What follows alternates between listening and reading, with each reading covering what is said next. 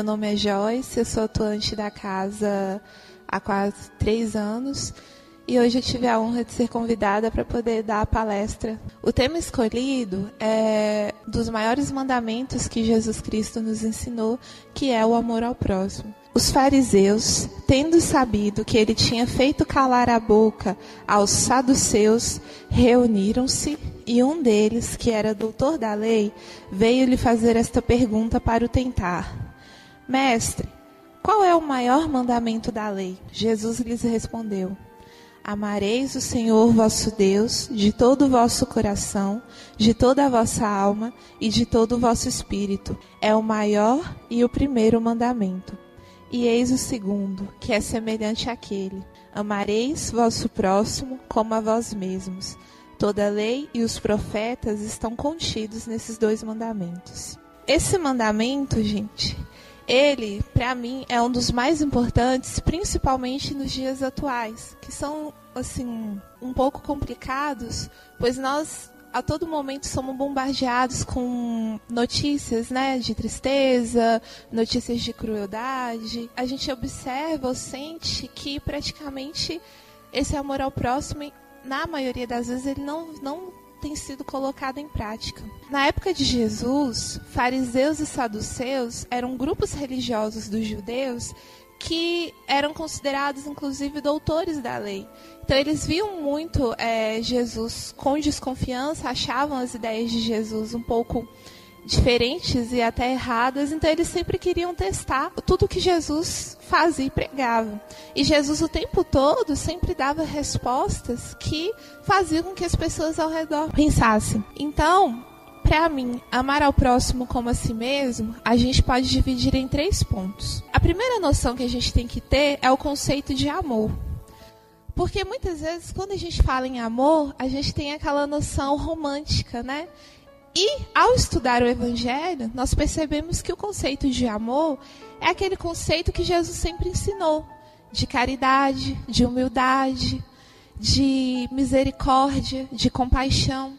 Então, isso aí, ter esses sentimentos e colocar esses sentimentos em prática, é o verdadeiro amor. No livro No Caminho da Luz Universal, nós temos uma definição importantíssima sobre o que é o amor e a importância do amor. O amor é a energia cósmica que vem de Deus e é a base da constituição de toda a criação divina. Ou seja, todos nós, ao sermos criados por Deus Pai Todo-Poderoso, temos dentro de nós o amor e a capacidade de amar. Este fluido universal que compõe os mundos evoluídos traz a luz ao universo Nenhum espírito se adentra aos mundos de luz sem a energia do amor em seu corpo espiritual. Com a essência do amor em seu ser, o espírito passa a ter luz. Então, sempre nós somos aquilo que emitimos. O amor que temos dentro de nós nos torna espíritos de luz. E quanto maior esta essência, maior será a sua luz. Todo ser, criatura de Deus, tem a essência do amor em sua composição molecular.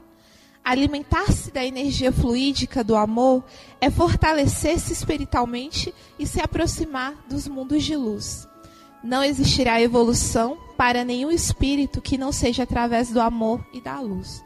Então, isso aqui é um ponto muito importante para a gente poder passar a trabalhar mais esse sentimento de amor, passar a trabalhar mais esse sentimento de caridade para com o próximo. A leitura que eu faço do mandamento, amar ao próximo como a si mesmo, nós podemos dividir em três partes importantes. A gente sempre se pega nessa questão né, de amar ao próximo, mas o resto da frase também é importante. Amar ao próximo como a si mesmo. Ou seja, antes de você praticar o amor com o próximo, você tem que praticar o amor com você mesmo. É o que a gente chama de amor próprio. Então, para a gente poder praticar esse que é um dos maiores mandamentos de, de, Jesus Cristo, a gente tem que primeiramente praticar esse amor dentro da gente. Atualmente, o século chama-se a depressão. Exatamente porque as pessoas sentem uma, eh, uma melancolia, uma tristeza, passam a desenvolver dentro de si essa, essa falta de carinho, essa falta de respeito. Praticar o amor pela gente, como que nós vamos poder praticar o amor pela outra pessoa? é, eu estava assistindo uma palestra, era uma palestra do Padre Fábio, e ele era questionado sobre o que seria o amor próprio.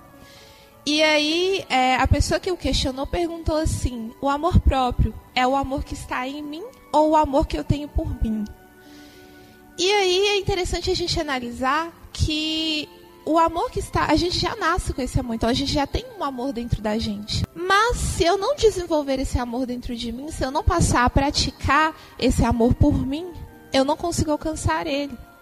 Então, a partir do momento em que eu me deixo levar pela tristeza, eu me eu fico numa situação de, de apatia, eu não aceito o carinho de outra pessoa, eu me considero menos do que outra pessoa, eu sempre vou ter dentro de mim esses sentimentos de, de tristeza, de melancolia, e eu, nada me anima, você não está praticando aquilo que Jesus ensinou. Eu sei que para alguns vão pensar, isso são só palavras, ah, é, é difícil quando a gente coloca em prática, é difícil quando eu tenho um sentimento ali de tristeza, é difícil vencer. Mas eu digo a vocês no, no seguinte sentido. Se você não se ama, se você não se cuida, por que, que outra pessoa iria fazer isso por você? Então, a gente tem que ter em mente que praticar o amor por si mesmo é também contra a Deus. Um dos motivos maiores das causas de depressão e melancolia que a gente tem hoje em dia é exatamente essa ausência de Deus, porque você sente falta de algo que você ainda não sabe, o que você não sabe ou, ou, pensa que não sabe, né? Porque nós sabemos que a tristeza é a ausência de Deus dentro de nós. E não é porque Deus nos abandonou, não. É porque nós esquecemos de que Ele está conosco sempre. Então, o primeiro ponto que a gente tem que trabalhar e é de importância, de, assim, uma importância demais que a gente tem que aprender é de trabalhar o amor próprio.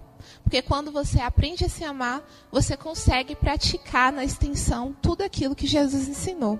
O outro aspecto que nós podemos abordar referente a esse mandamento, e aí é quando nós já passamos a praticar o amor próprio, é o amor familiar.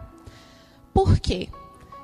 Muitas pessoas se, assim, se sentem por praticarem uma boa ação com a pessoa que está de fora, né? Eu fui ali e doei uma, uma quantia de dinheiro para uma instituição de caridade. Eu fui ali e ajudei tal local. Mas dentro de casa maltrata os pais. Mas dentro de casa não se dá bem com o irmão. Isso não é praticar o amor ao próximo.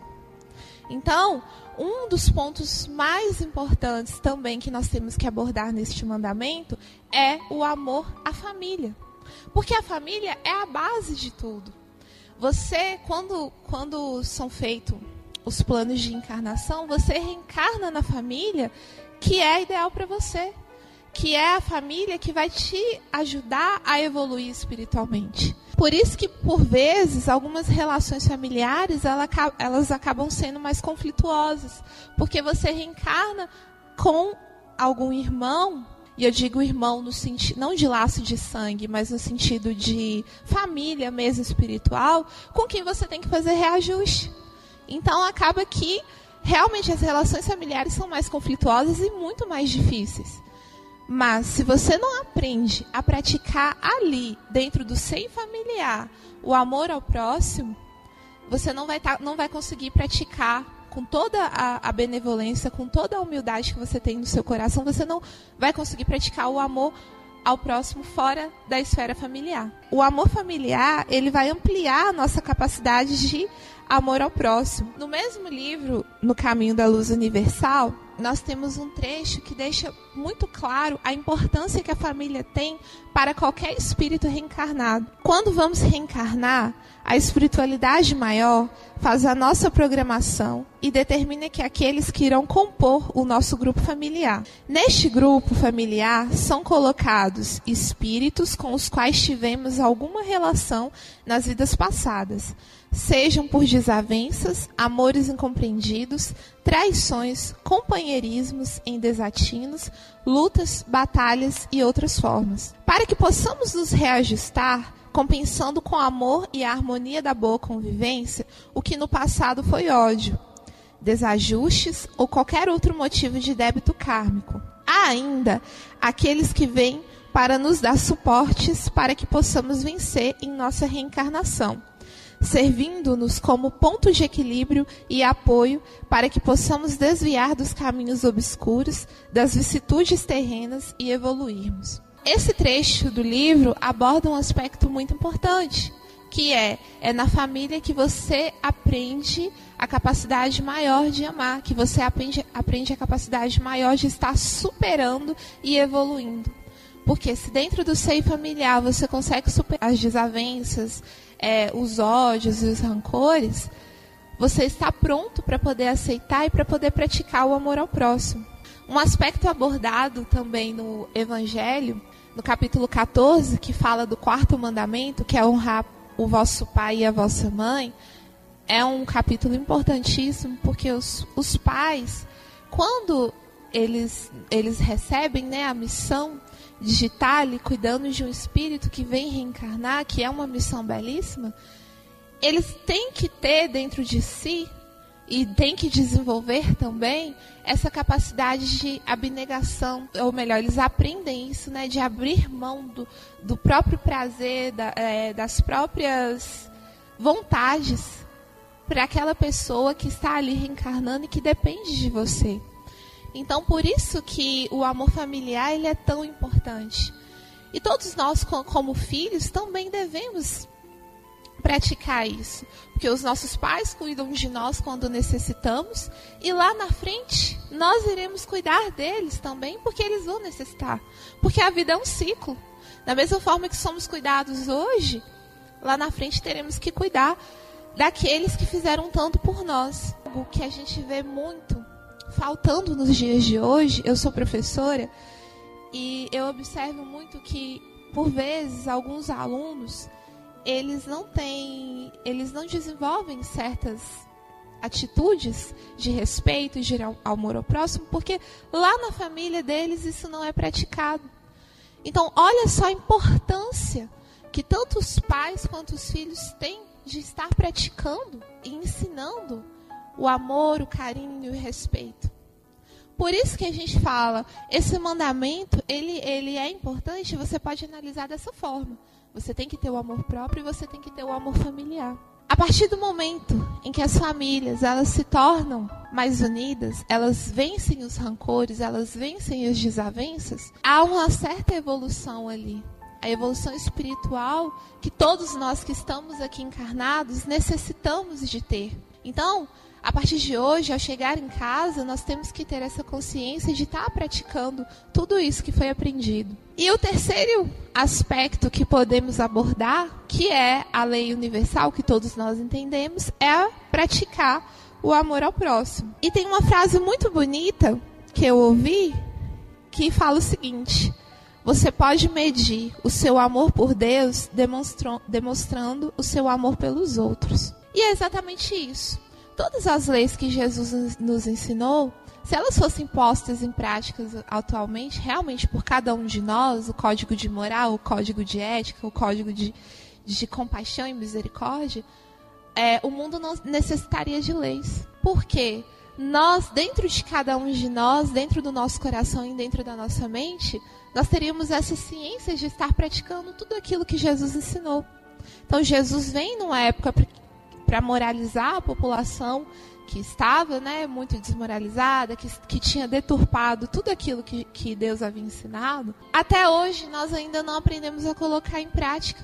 Ah, tá, mas se formos analisar realmente o mundo hoje, existem muitas tristezas, muita violência, né, muita intolerância, mas a gente também tem coisas boas. Nós tivemos uma ação que foi noticiada mediaticamente por todo mundo dos meninos na caverna da Tailândia. E eu, ao preparar minha palestra, fui procurar esses exemplos de amor ao próximo que a gente vê tanto. E esse me chamou a atenção não só por causa do alcance midiático que teve, mas também por causa das ações que lá foram praticadas.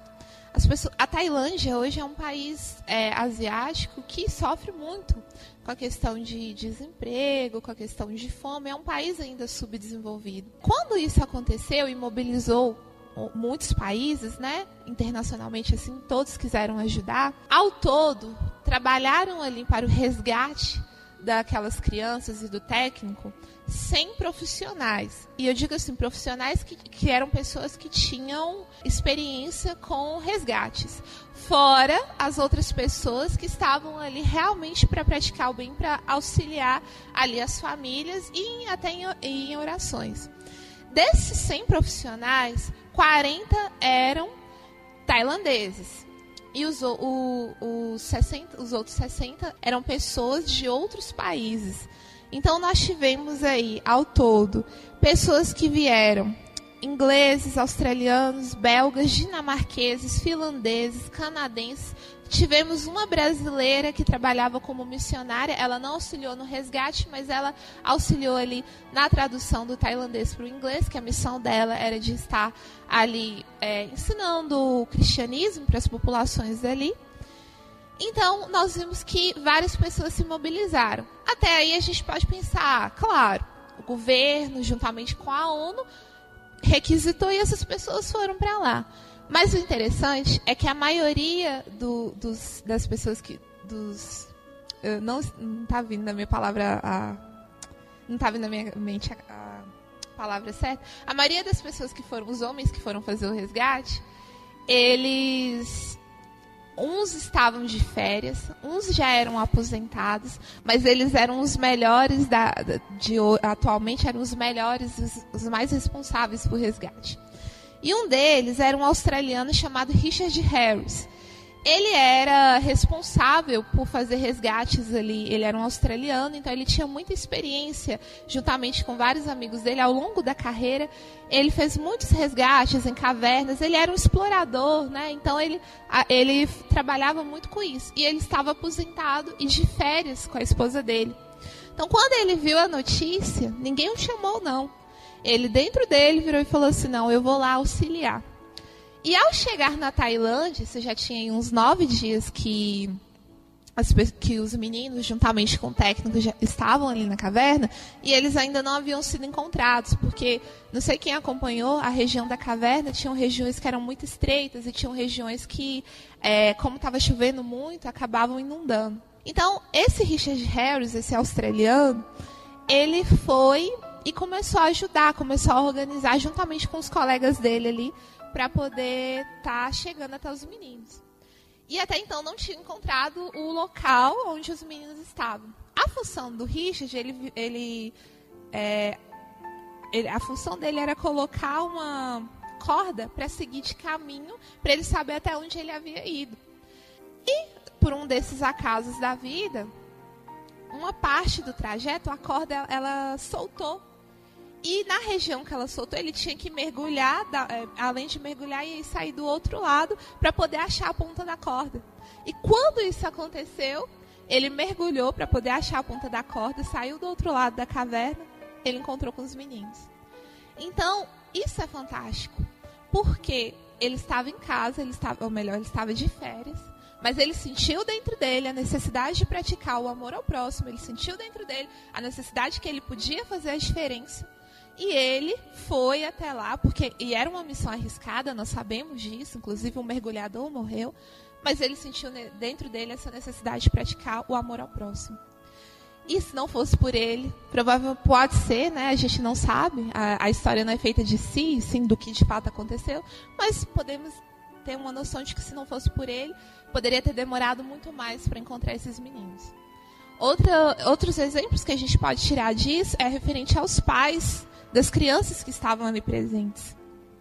É, quando, à medida que os meninos foram sendo resgatados em grupos menores, né, porque era uma travessia muito difícil, você não via desespero por parte dos pais, você não via é, julgamento também, porque muitas pessoas podiam virar e falar assim: ah, mas a culpa foi do técnico que levou esses meninos para explorar uma caverna, que irresponsabilidade, né?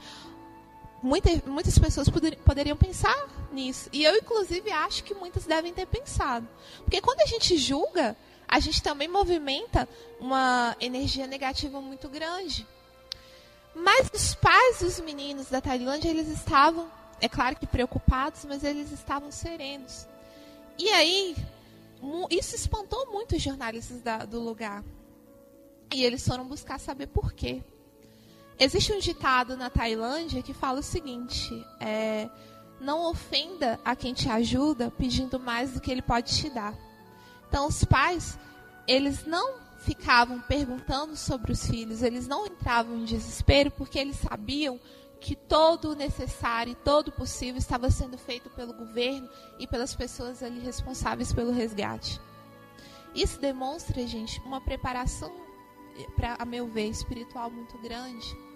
Então, eles sabiam ali que tudo o que era necessário para salvar os, os filhos estava sendo feito. E aí a gente tem uma grande lição realmente para aprender, né, em referente a isso, que é não se desesperar perante as situações mais adversas que a vida coloca na nossa frente. Porque tudo aquilo, todos os obstáculos, tudo aquilo que é colocado no nosso caminho tem um propósito, que é nos tornar mais fortes. Mas a gente também pode aprender com pequenos exemplos. Na nossa sociedade mesmo existe. Existem pessoas que se dispõem a, a organizar bazar, a organizar certos é, eventos de caridade para ajudar o próximo. Ah, tá, mas eu não tenho condições materiais de estar tá fazendo isso. Quer dizer que eu não posso praticar o amor ao próximo? Você pode praticar o amor ao próximo com aquele amigo que vai na sua casa pedindo para desabafar uma certa situação. Porque muitas vezes, quando chega alguma pessoa na nossa casa, a gente com a vida corrida, né? Você chega em casa, trabalha o dia inteiro, estuda, aí chega em casa à noite você quer descansar. Aí chega um amigo que está precisando de você, aí você fala, uh, não posso. Aí você inventa mil desculpas para não estar tá auxiliando aquele amigo porque você está cansado.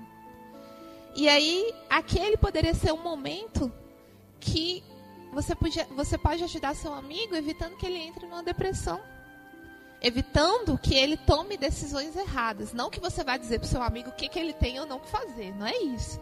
Mas só de ouvir ali, você pode estar praticando bem, praticando o amor ao próximo, auxiliando esse amigo. Então, o que a gente pode entender e o que fica de mensagem que o maior mandamento de Jesus, um dos maiores, né, que ao longo de toda a vida a gente pode aprender muito, é claro, todas as mensagens que Jesus no, nos deixou e que faz mais de 2000, faz o que 2018 anos que ele deixou essas mensagens e a gente ainda não aprendeu a praticar o básico, mas estamos no caminho, né? Mesmo assim que tropeçando, muitos de nós praticamos isso. Então a mensagem que nós podemos tirar e que fica é que amar ao próximo como a si mesmo é primeiro se amar aprender, lembrando que o se amar não é o egoísmo, tá, gente? Não é se achar também o melhor de todos. É o se amar, é se cuidar, é ter esse carinho com você, é não frequentar os locais, os locais que você sabe que não vão te fazer bem, é não se deixar influenciar pelo negativo. É sempre ter em consideração que se você está aqui encarnado, é porque Deus te amou tanto que te deu uma oportunidade de corrigir os seus erros. Então você não está aqui nessa encarnação à toa. Você está aqui para fazer alguma diferença. Você está aqui para fazer alguma coisa boa. Então faça. Comece por você. Comece não se deixando levar pelo que não é bom para você. E nós sabemos. Todos nós aqui temos consciência do que, do que é ou não bom para nós. Fica também praticarmos a cada dia o amor familiar, é ter paciência, é ter compaixão, é ter misericórdia para aqueles que necessitam tanto de nós, para aqueles que fizeram tanto por nós. E sempre tenhamos em mente que aquilo que fazemos pelos nossos pais, principalmente eu falo pelos nossos pais, é o mínimo do que eles fizeram por nós. E por último, praticar o amor ao próximo. Quem é o próximo? Todo mundo. A humanidade toda. Todos somos criados como uma grande família. Então, praticar o amor ao próximo é ajudar todos aqueles que vão te buscar, que vão te procurar para poder auxiliar. Então, é a gente ter em mente que o mundo não é uma ilha. É deixar de praticar a intolerância e o preconceito que é algo que existe muito hoje. Nós estamos na era da intolerância. Então a gente deixar de ter dentro de nós esses pré-julgamentos, essa sensação de que ah, eu não vou conversar com fulano porque fulano fez isso e isso da vida dele, ou fulano é de tal lugar, ou fulano é o fulano não fez o que seria bom. É eu julgar. Quem é você para julgar, né? Se nem Jesus julgava, por que, que nós temos que ter esse julgamento dentro de nós? Até aprender a trabalhar e acabar com isso. É acabar com o preconceito. Porque o que gera briga, que gera é, guerra, o que gera toda essa negatividade na terra é exatamente a falta de praticar o amor ao próximo. Então, que hoje nós possamos começar, nem que seja como um trabalho de formiguinha. Lembrando que todos somos uma grande família. Muito obrigada.